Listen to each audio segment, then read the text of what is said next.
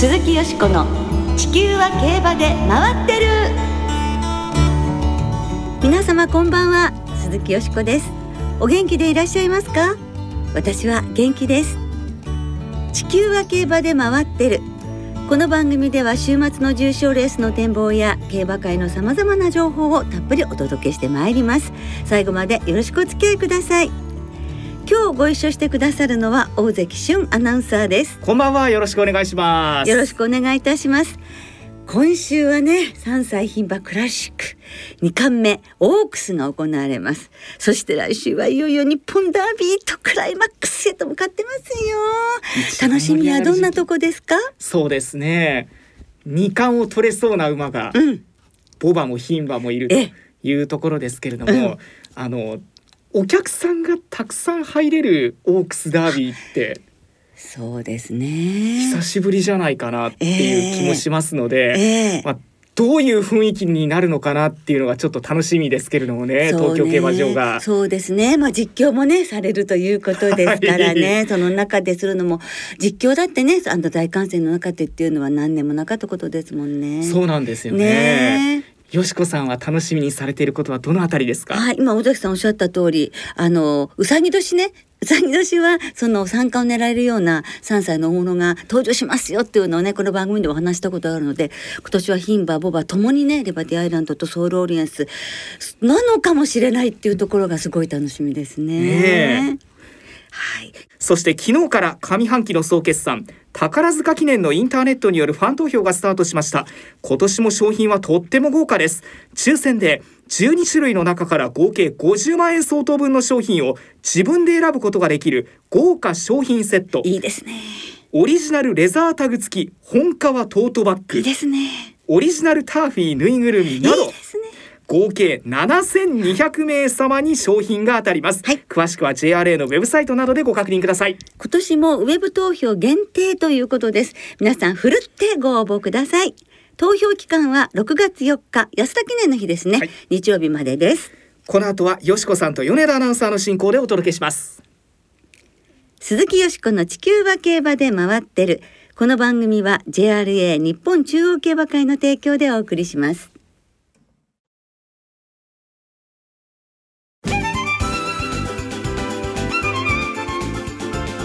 競馬界で活躍する女性たちをご紹介。鈴木よしこの馬女に乾杯。ということで先週に引き続き今週も新コーナー鈴木よしこの馬女に乾杯をお送りしてまいります、はい、この新コーナー鈴木よしこの馬女に乾杯ではよしこさんが競馬界で活躍する女性たちをゲストにお招きしてご紹介。普段は聞けない話をじっくりお聞きしよう。そんな企画でございます。はいそうなんです。楽しみですね、ね、今日も早速ご紹介いたしましょう。先週に続いてのご登場です。一ノ瀬慶奈さんです。こんばんは一ノ瀬慶奈です。よろしくお願いします。今週もよろしくお願いします。お願いします。まあ競馬歴はもう20年ほどという。引き出しがねこの若さでもいっぱいなんです。はい。ではまず今回は、はい、現在どんなお仕事をされているのか教えていただけますか？はい、ね、桜花の奇跡解散した後ということになります。ネット競馬さんというあの媒体で毎週木曜日の8時に一ノ瀬慶奈の調教トップ5という番組と、はい、あとは丸ごと必勝チャンネルというのが金曜日にあるんですがこちらで丹下さんとも一緒にお仕事をさせていただいてます。えーはいあとは土曜日に競馬予想家太郎さんの解体3頭ここでは MC をやらせていただいていて、ええ、あとは万栄競馬のバンバー塾で万栄の予想をさせていただきつつ、えー、他の地方競馬の予想ライブ配信も出させていただいたりしております。はいずいぶんたくさんねあのメディアにお出になってらっしゃいますね。ねすごいじゃないですか。これはあのずっと岡の奇跡の時から続いているお仕事もこの中にはあるんですか？そうですね。続いてるものもありますね。はい。新しいものもあると。そうですね。もうこの歌これだけ伺っただけでも一週間結構大変ですね。もうまあでもありがたい嬉しい、ね、日替わりメニューという感じ。日替わりメニュー。はい。なかなかその一つのレースを予想するにしても、うん、自分で追い切りを見て予想を出す番組もあるし他の方からこう話をお聞きしていくという立場でもあったりするのであのそういう意味では一つのレースでいろんなこう予想の仕方と予想の捉え方を学ばせていただけてるのでとても、うん楽しいなと思います。そうですね。調教トップ5もわかりやすいですもんね。おしゃべりが本当にお上手ですしね。ありがとうございます。はい、もうそのキャリアを伺うと、あ、なるほど、そういうわけでああいうふうにね、いろいろ分析 がおできになるんだなと思いますね。ですから今の活動でインプットもアウトプットも両方できてるという。今そうですね、うん、そういうサイクルはすごく充実してきてますね。ますます競馬の知識が深まって、どうなっていくんだという感じなんですが。はいあのアイドル活動いわゆる歌って踊ってという活動もされてきましたが競馬関係以外のお仕事というのはいかがなんでしょうか？いやパッと思い浮かぶものがいい意味でないと言いますか、あの本当に競馬馬に沿ってっていうのをやっぱり桜花の奇跡でも心がけていたので、えー、はい、視野を広げた方がいい気もするんですけどでもベースはやっぱり軸としてぶれたくないとは思ってます。じゃあ馬一本というのはある意味理想の方向そうです理想ですね。いらっしゃる。はい、そうですね。それだけこう大切に思われる競馬っていうのはどんな存在なんでしょう？はいあの私は多分一ファン競馬ファンの父のもとで育っているので本当に楽しく競馬を見ていたと思うんですけどあの本当人生のターニングポイントだったり例えば受験とか本当ちょっと大きなオーディションがある時とか必ずレースがあったりあの馬が走ったとか思い出がたくさんあるので、それがすごく悲しいこともあったしもう今日死んじゃっても後悔しないぐらい嬉しくて楽しい日もあったので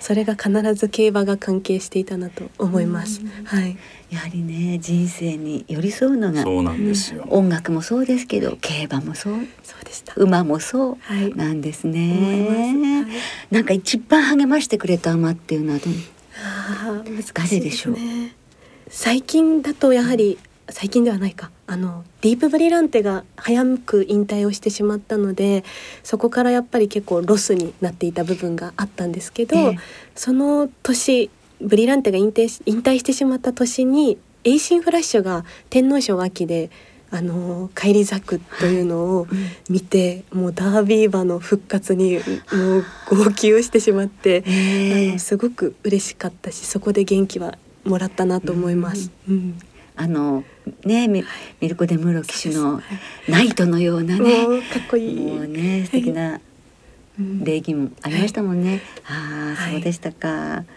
さあ10馬身ぐらいとリードが縮まって。さあさすがに苦しくなった2番シルポート。差を詰めてくるダイワファルコンカレンブラックヒル内を狙って12番のエイシンフラッシュ。エイシンフラッシュ内でそれから追い込んでくる。残り200を通過した。さらにはフェノーメノ大外からはダークシャドウも追い込んでくるが最内から12番のエイシンフラッシュエイシンフラッシュフェノーメノ2番手エイシンフラッシュゴールイン。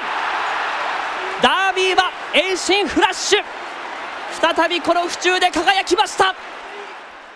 これからはその、まあ、競馬どんなふうに関わってどんなお仕事をしていきたいと思われますか？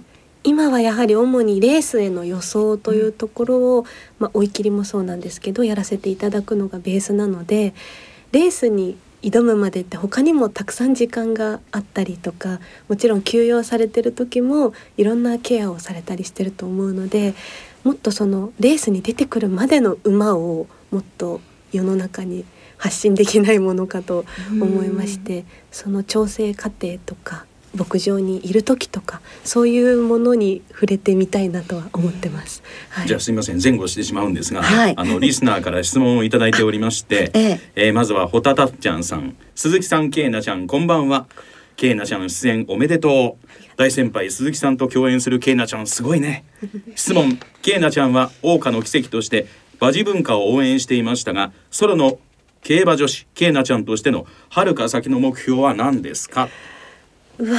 でもう一つ同じような内容のメールいただいてまして、えーはい、コンタルバスさんグループでの活動を終えられた一ノ瀬さん月並みですが今後の目標かっこ野望を教えてください。ファンとしては素敵なお帽子をかぶって海外の競馬場でよしこさんと並んでいるお姿が見てみたいなと思います。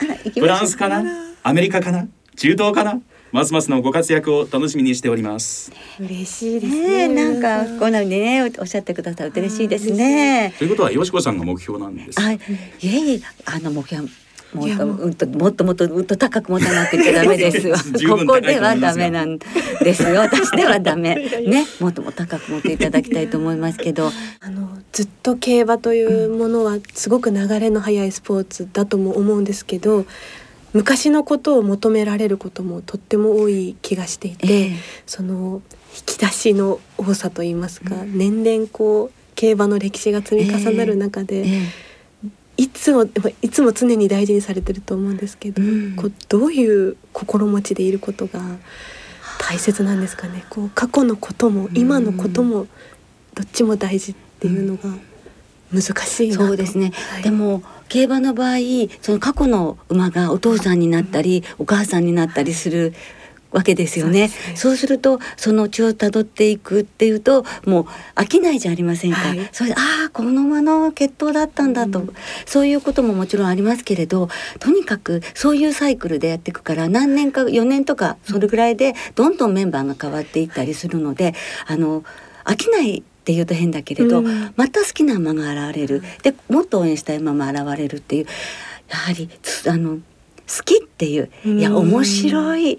なんか本当にこんなに面白いんだったらややめられないわっていうそういう面白がるっていう気持ち楽しむっていう気持ち好きっていう気持ち、うん。持ち続けることもだけじゃないですかね。なんか感動しちゃいました今。私も勉強になりました、はありがとうございます、は すごいなんか特殊なことは何もしてない。うん。でただのミーハーですよ、本当に。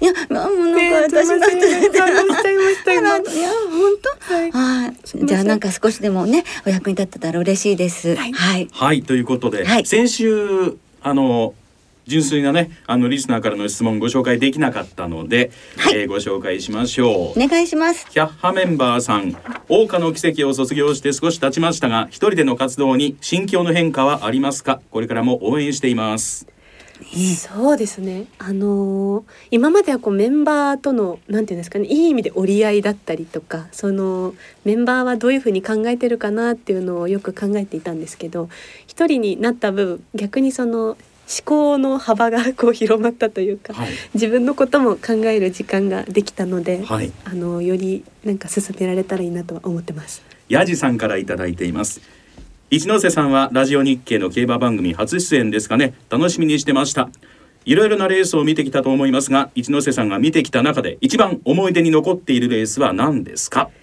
はい。うわこれは迷ってしまいますね。父の出資馬だったらやはりディープブリランテのダービーはもうあの日に死んでもいいかもしれないってええ。思ってしまったので。ちょっと、そこちょっと聞いていいですか？お父様お母様。そしてね、はい。あのケイナさんとダービー勝った瞬間は どういう感じだったんですか？あの父はまず口取りにあの行かなきゃいけなかったので、ええ。一緒に見れてなかったんですけど、え。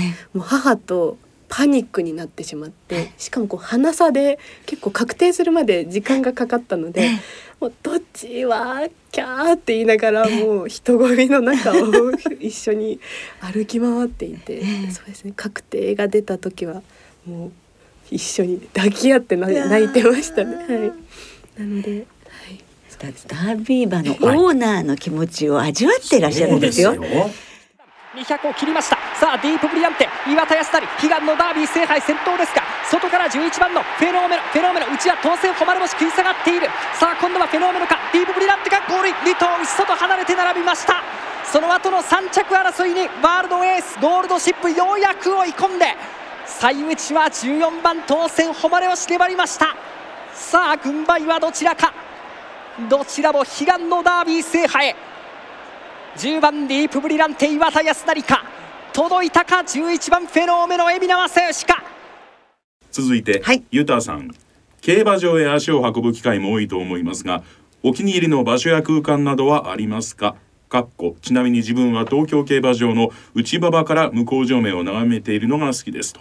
いただいております、そうですね。やはりあの川崎競馬場だと内馬場が私もすごく好きなんですけど東京競馬場だとあの府中本町側といいますか、ええ。あそこからこうコースを見るのが一コーナーの方一コーナーの方です。ええ。わかりますそれ、いいですよね。すごいですよね。本当に。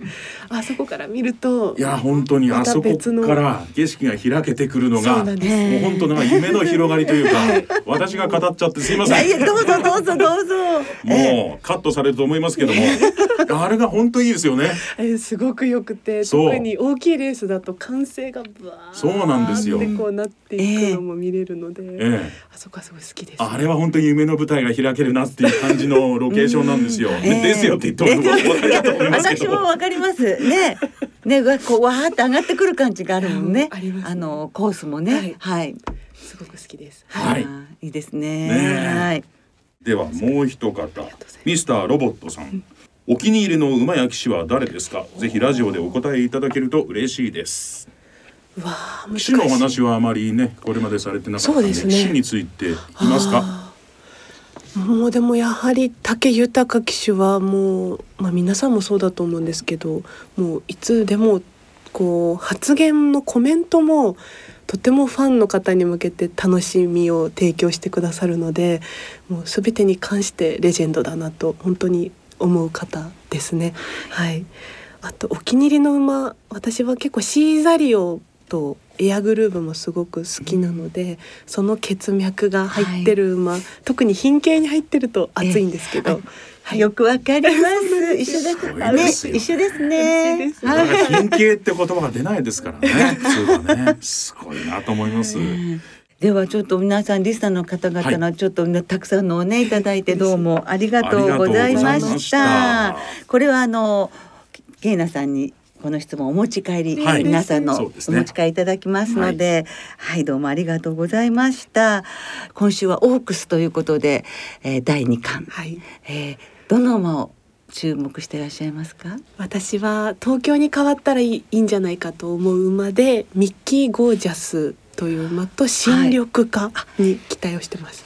はい、はい、渋いところも出てきました。はい。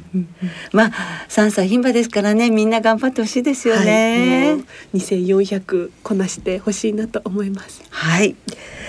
では最後に競馬馬のどんなところに最も魅力を感じていらっしゃいますか？はい、あの本当に桜花の奇跡として活動する中でも感じたんですけど競馬の見方というのは本当に人それぞれでフォーカスしてる部分も違うし考え方も違う。それを皆さんで共有して2分だったり3分のレースをのためにこう育ててる方もたくさん時間を費やしてると思うともうどのレースも見逃せなくなるなと思うので、あの改めて馬がつないでくれる人と人っていうところが本当に魅力的だなと思ってます。はい。あ素敵なね あの言葉ですね。ですからこれからも本当にあの一ノ瀬慶奈さんだなって思わせるようなそういうねなんかあの馬のご紹介の仕方とかご活躍をぜひなさっていただきたいと思います。お若いですからもう何でもチャレンジして頑張ってください。ありがとうござい期待ます。してます。頑張ります。はい、はい、今回は2週にわたってどうもありがとうございましたこちらた。こそありがとうございました。一ノ瀬慶奈さんにお話をお伺いいたしました。鈴木よしこの地球は競馬で回ってる。ここからは週末に行われる重賞を展望していきましょう。今週は土曜日に京都で平安ステークス日曜日には東京競馬場でオークスが行われます、日曜日に東京で行われる3歳牝馬の芝 2400m の G1 優秀牝馬オークスを展望していきましょう。金曜日正午の時点で東京は天候曇りです。芝ダートとも良です。21日オークスデーの東京は曇り時々晴れの予報。ただ土曜日の明け方までは雨が降る予報となっています。おそらくはリバティアイランドが断然人気になるんでしょうけれど。はい。よしこさん、はい。オークスどう見てますか？もちろんあの中心はリバティアイランドで強さはもう言わずもがななんですよね。それで私はダイナカール一族のファンとしてその血を引いているドラメンテのはい3区が2年連続で二冠牝馬に輝くというシーンが見たいに決まっています。はい。しかし、しかし。今年はそれをもしのぐ闇がたい思いがこの乙女心の中にあるわけなのね、はい。乙女って言って怒られちゃうけど。ねそれはやはりライトクォンタムですよね、はい。ディープインパクト最後の世代。もしかしたらその出走するのもその3区がこれが最後かもしれない。菊花賞にあのね誰か出て男間が出てくれたらいいけどもそうじゃなかったらこのオークスがもしかしたらディープインパクトの最後の世代のクラシックになるかもしれないので全13世代による JRA クラシック制覇の大偉業もかかっていますし新山記念で男馬に勝ってるという実力の持ち主でもあります。桜花賞はやっぱりそれまで11頭立て7頭立てっていうねそういう少なめのレースしかしなかったので18頭立てって戸惑ったとこもあるかもしれないから力はあるから巻き返しはあるからそのディープインパクトの歴史生まれないかなって思っていますのでライトクォンタムが本命です。はい。そっから今回はあのワイドで流させていただきますね、まずはリバティアイランド。それからちょっとアイウェイを順でいくとえコナコーストゴールデンハインド新緑花ドゥアイズハーパー。そしてミッキーゴージャスリバティアイランドということでございましてワイドでいきたいと思います。あとライトコンライトコンタムの単幅はい。はい、長くなりましたがはい。尾関さんは？リバティアイランドが普通に走ったらもう強いのはみんな分かっていると思うんですけれども、はい。おや？もしリバティアイランドが負けるとしたらおや？ヌーボレコルトみたいな馬があ出てきた時じゃないかなと思うんですね。もうそれができるとしたらどの馬だろうかと考えた時に、12番のハーパー。はい。もともとあの遠道調教師もずっと桜花賞よりはオークスの方がいいだろうとはい。いう話をずっとされてましたし、ええ。クイーンカップも東京で勝っているように実績があって桜花賞もベストとは言えないかもしれないマイルではい。踏ん張っていたというところで未勝利戦勝った時にも2番手から抜け出しだったので、ええ。もしかしたらもうちょっといい位置にいられるかもしれないとはい。いう可能性もありますし気楽に乗れるルメール騎手はいこっちかなっていう気がしましたけれども、承知いたしましたいえいえ。ではリスナーの皆さんからいただいた予想もご紹介しましょう。お願いしますエスポワールさんです。北ウイング推しで毎回読んでいただいていますが、今回の焦点はリバティアイランドを倒すとすればどの馬かということだだと思います。はい2014年のハープスターと重なるものを感じたんですが、ハープスターはオークスでは2着、勝ったのは桜花賞で5番人気3着だったヌーボレコルトでした。はい今年に当てはめると同じように桜花賞で5番人気3着だったペリファーニア。はい。逆転があるとしたらこの馬かと思います。もちろん推しの北ウイングからも今回は生まれんかワイドでというところですと。ホタタッチャンさんです。オークスはリバティアイランドの2冠に期待しています。過去の名品も距離不安を言われながらも勝った馬はたくさんいます。アメリカンシュガーさんゴールデンハインド。実は管理する武市調教師が大学の同級生、はあフローラステークスのようにスイスイ行ければ初の G1 制覇も期待大です。東京だよウォッカさんさんリバティアイランドハーパーペリファーニアゴールデンハインドの馬単ボックスで勝負します。リバティアイランドが外れたら跳ねそう。関谷うまいもんさんエミューの巻き返しに期待します。フラワーカップで不良馬場を豪快に差し切りミルコ・デムーロ騎手に戻るのもプラスだと思いますと。ポカポカ湯たんぽさん竹下智明騎手の引退が発表されました、はい。思い出に残っているのはダリーズビビットで勝った2021年の立花ステークス。4馬審査の解消をよく覚えています。オークスはリバティアイランドの2冠に期待していますと。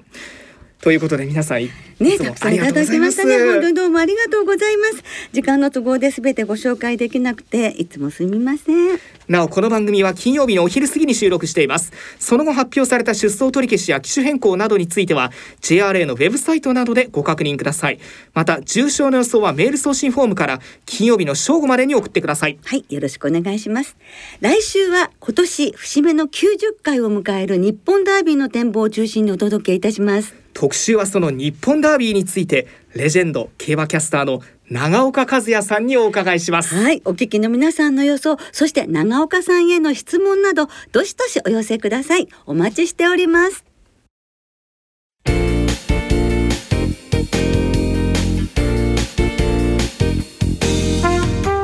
そろお別れの時間となりました。今週末は東京京都そして開催の最終週を迎える新潟3つの競馬場でレースが行われます。今週も春の3歳重賞3歳リステッドはワイドがお得です。5月28日の青いステークスまで3歳の重賞と3歳リステッドレースのワイドを対象に通常の払い戻し金に売上の5%相当額を上乗せして払い戻しされます今週末は先ほど予想したオークスに加えて日曜日の京都競馬場で行われるホースステークスが対象レースとなります。よしこさんホースステークスの注目は？はい。エコロジャイトですね、えー、前走初のオープンでも3着に頑張りまして私が好きだったジェダイトの孫です、はい、応援しますそして今週も事前にインターネットで購入された指定席券入場券に加えて事前予約なしの当日現金発売入場券を購入された方が入場できます。なお来週の日本ダービー当日の東京競馬場は指定席券や入場券の当日現金発売は行われませんのでご注意ください。詳しくは JRA のウェブサイトなどでご確認ください。はいお願いいたします。それでは3歳乙女たちによる華麗な共演オークスはじめ週末の競馬存分にお楽しみください。お相手は鈴木よしこと大関俊でした。また来週元気にお耳にかかりましょう。来週はダービーです。鈴木よしこの地球は競馬で回ってる。この番組は JRA 日本中央競馬会の提供でお送りしました。